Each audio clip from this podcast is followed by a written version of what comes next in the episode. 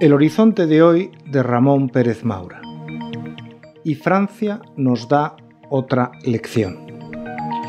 La Académie Française recibe hoy entre sus inmortales al marqués de Vargas Llosa, que hará un discurso en elogio de su predecesor, el filósofo y marino Michel Serre.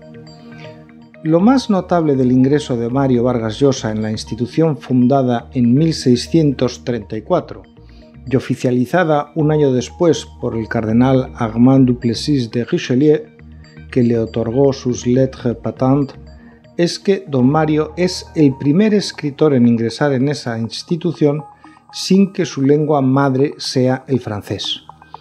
Supongo que no es imprescindible glosar el gesto de humildad impropio de la grandeur nacional francesa que implica reconocer que puede haber grandes escritores en otros idiomas.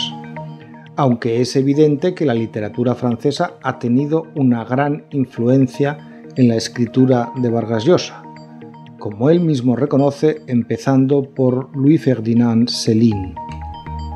Mario Vargas Llosa va a estar acompañado en su recepción en la Academia, cita en el Instituto de Francia, por Su Majestad el Rey Juan Carlos, que fue quien le creó Marqués de Vargas Llosa el 3 de marzo de 2011.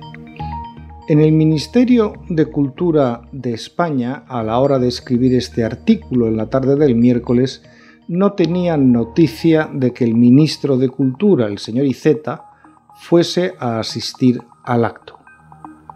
Ya sabemos que a diferencia de sus predecesores, Iceta tiene poca afición a presidir ingresos en las academias, ni siquiera en la española.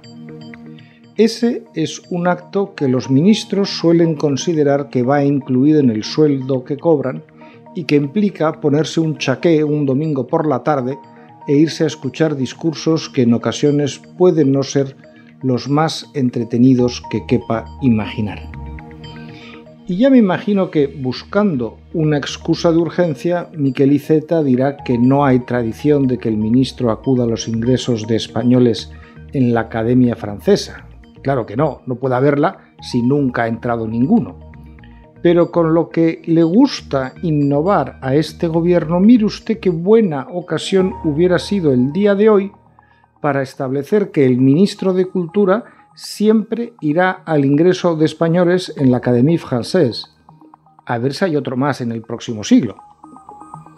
Pero lo más interesante es la lección que da la República Francesa al Reino de España al recibir hoy en el Instituto de Francia al rey Juan Carlos, que no podría venir a España a un acto similar, y cuya presencia en París esta tarde estoy seguro de que no ayuda a que Iceta comparezca y sea visto en la misma sala.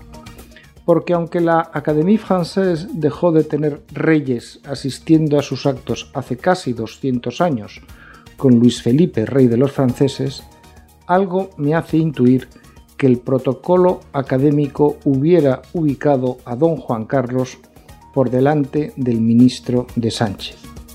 Y eso es más de lo que nuestro gobierno está dispuesto a soportar.